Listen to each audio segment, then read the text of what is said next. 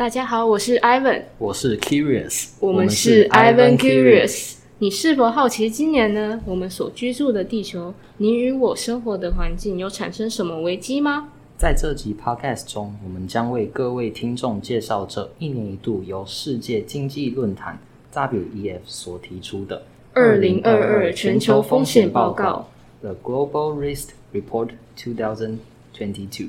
接下来，我们将用简单易懂的方式，从第一项，也就是最重要的一项，逐一的介绍到第十项，中间再穿插些我们的看法。好的，危机迫在眉睫，事不宜迟，我们马上进入主题。首先，第一个是气候行动失败 （Climate Action Failure）。从基督议定书到巴黎协议，世界一而再、再而三的呼吁抑制温室气体的排放。再加上各式气候灾难，持续两年多的新冠疫情，人们的改变行动力往往不足，没有收到实质的改善成效，一再成为风险破口的主因。二、极端天气事件 （Extreme Weather） 提到这名词，相信各位肯定很有感。没错，现在天气真的很不稳定呢，超热的。这也是澳洲的大火越来越烈的主要原因之一，而且不只是气温。这两年来，听闻过多次中国洪水的新闻吧？有啊，之前上课老师有提到。而且，这非常可能将在未来成为常态。三、生物多样性丧失 （Biodiversity Loss）。说到这，你能从字面上推测出它的意思吗？嗯，是生物绝种吗？你说对了一部分。生物多样性丧失会直接造成粮食、生物的消逝。主因是不当利用水源和土地，例如栖息地流失、引进外来种、人口过度成长等。四、社会凝聚力侵蚀 （social cohesion erosion）。简单来说呢，社会凝聚力的意思是把人们紧密凝聚在一起的一种社会吸引力，它能协调社会不同的矛盾冲突，使之成为统一整体的社会力。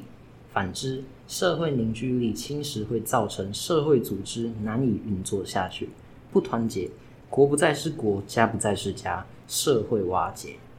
五、生计危机 （livelihood crisis）。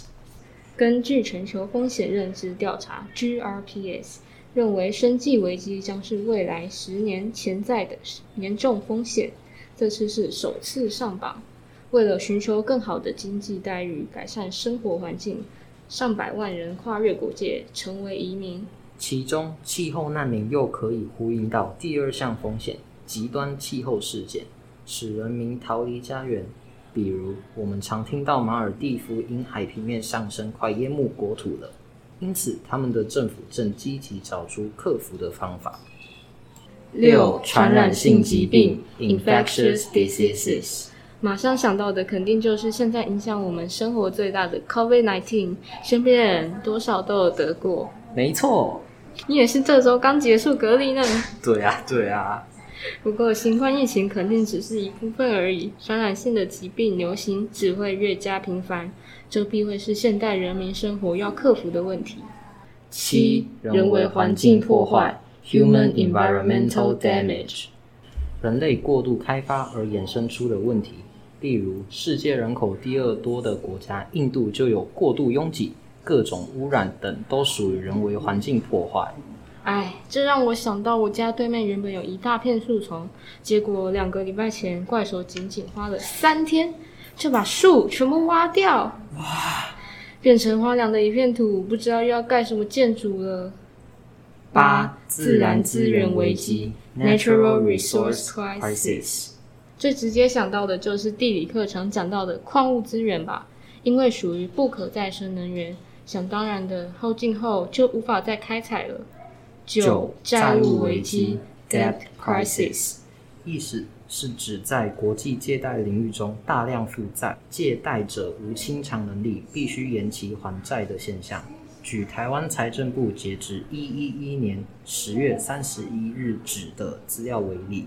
中央政府一年以上债务未偿还，余额高达新台币五兆六千九百九十八亿元。换句话说，平均一国民负债二十四万左右。哇，我都还没开始赚钱就十经济地理冲突 （geoeconomic confrontation）。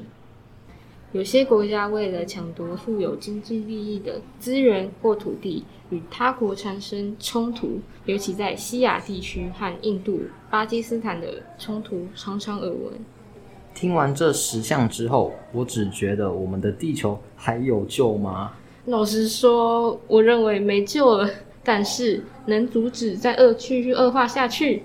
既然风险报告如此明确的告诉世人，此刻正面临什么危机课题，那活在地球上的我们，皆有义务好好做好自己所能改善的事。嗯，没错没错，只要每一位竭尽所能做好自己各领域的事，风险不过是风险罢了。希望各位听众听完了这集 Podcast。能够认识到全球风险报告究竟是什么，也希望大家能多多支持我们的频道。好啦，这集就到这，我是 Ivan，我是 Curious，大家拜拜。